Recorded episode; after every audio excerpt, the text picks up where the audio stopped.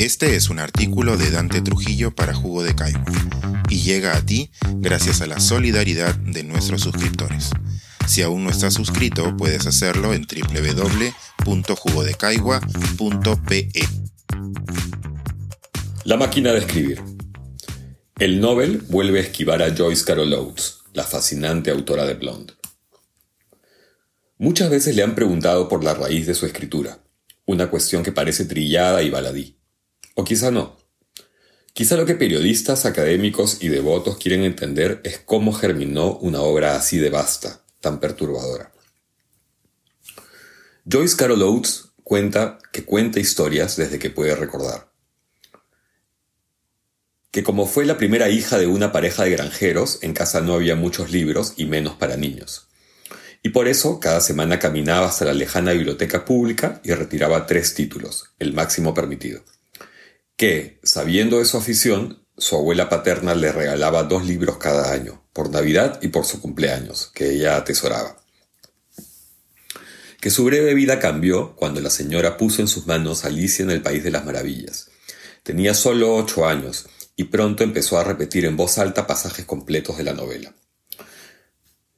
Pero no era que solo le fascinara su universo onírico e inquietante, sus extrañas aventuras, sus personajes extremos. La pequeña Joyce Carol no deseaba, como las demás niñas, convertirse en Alicia. No ansiaba ser el títere, sino la mano. Es decir, quería ser Lewis Carroll. Cuando cumplió 14, la abuela le hizo otro regalo estupendo, una máquina de escribir Smith Corona Electra, bastante portátil, con la que escribió el primer cuento que le premiaron a los 19.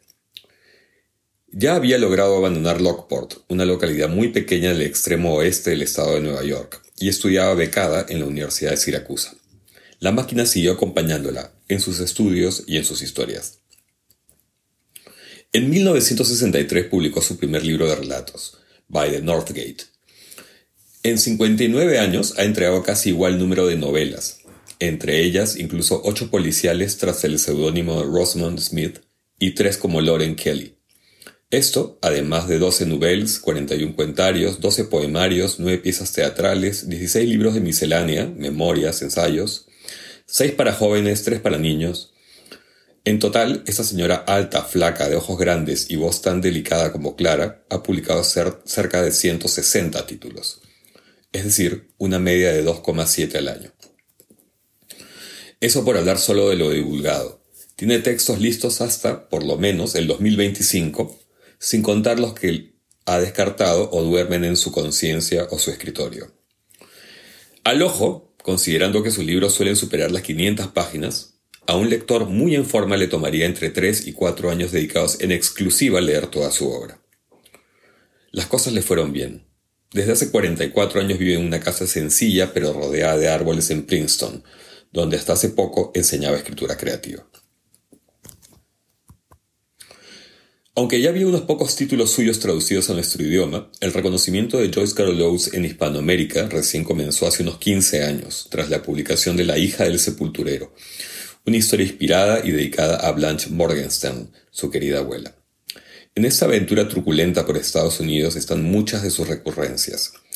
La violencia, la obsesión, la oscuridad en el fondo y en la forma, las distintas formas de opresión, la familia, en especial la figura materna, la niñez y la adolescencia, el maltrato a las mujeres, el horror, la pobreza, las maneras de sobrevivir, la América salvaje tanto en hogares como en la inmensidad.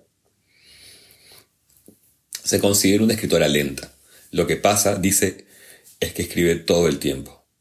Proteica y prodigiosa, dice su amigo Richard Ford. Otra cosa que le suelen preguntar es cómo trabaja, y ella dice que casi siempre la cosa tiene que ver con correr porque sigue corriendo. La sangre circula más rápido, empujando las ideas. Ve lo que quiere escribir. Ve imágenes, situaciones. Toma unas cuantas notas, sigue moviéndose. Solo cuando tiene bien asidos una serie de elementos en los que confía se sienta a trabajar.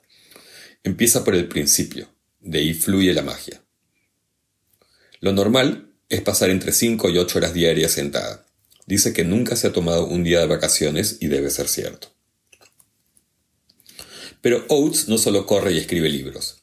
Si bien ya no enseña en la universidad, redacta artículos y críticas, toca el piano, pasa tiempo con sus gatos, lleva un diario, lee muchísimo, revisa los diarios y los noticiarios, mira series en televisión, cocina, viaja, dedica cerca de una hora diaria a las redes sociales y hace largas caminatas.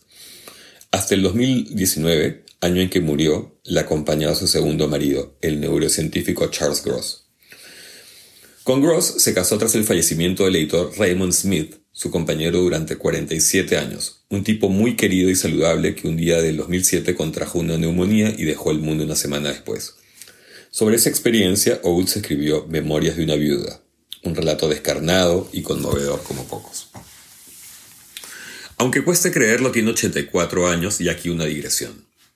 Y es que llama la atención la cantidad de grandes narradoras octogenarias e incluso nonagenarias que hay en Norteamérica. Empezando por arriba, y que me acuerde, están las canadienses Alice Munro, 91, uno de los premios Nobel más merecidos, y Margaret Atwood, 82. En Estados Unidos, además de Oates, Annie Proulx, Vivian Gornick, ambas de 87, Ann Tyler, 80, también las mexicanas Elena Poniatowska, 90, y Margot Glantz, 92. Al grupo casi se pudieron sumar Joan Didion, que tenía 87, y Ursula K. Le Guin, y Toni Morrison, Nobel de 1993, que habían cumplido 88 años cuando murieron recientemente. Annie Ernaux, otra giganta, ganadora del reciente Nobel, tiene 82. Oates es muy activa en Twitter, donde se mantiene en contacto con los jóvenes, lo que suele animarla. Además, ahí se expresa sobre cuestiones políticas como los derechos de las minorías y los inmigrantes, el aborto, el animalismo, la salud y la educación pública, el belicismo, la ultraderecha. Ha publicado más de 100.000 tweets.